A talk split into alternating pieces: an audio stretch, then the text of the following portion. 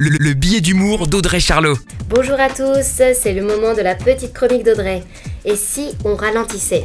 Et oui, cette semaine, je vous propose de ralentir un petit peu. On peut se construire dans la lenteur. Les gens lents ont leur propre rapport au temps. Ce sont des résistants.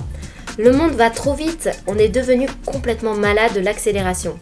Une pause est nécessaire pour mieux profiter de l'instant présent, nous ressourcer et apaiser notre mental. Alors voici 5 idées très simples pour commencer à ralentir.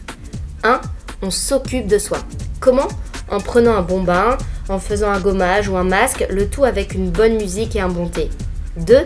On s'oblige à ralentir chaque geste. On se la joue slow motion. Et on arrête de faire deux choses à la fois comme vider le lave-vaisselle en faisant couler son café. Et j'en connais beaucoup qui font ça. 3. Se déconnecter.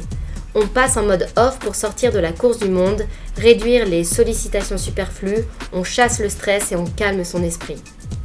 4. La procrastination. Certains en sont déjà champions.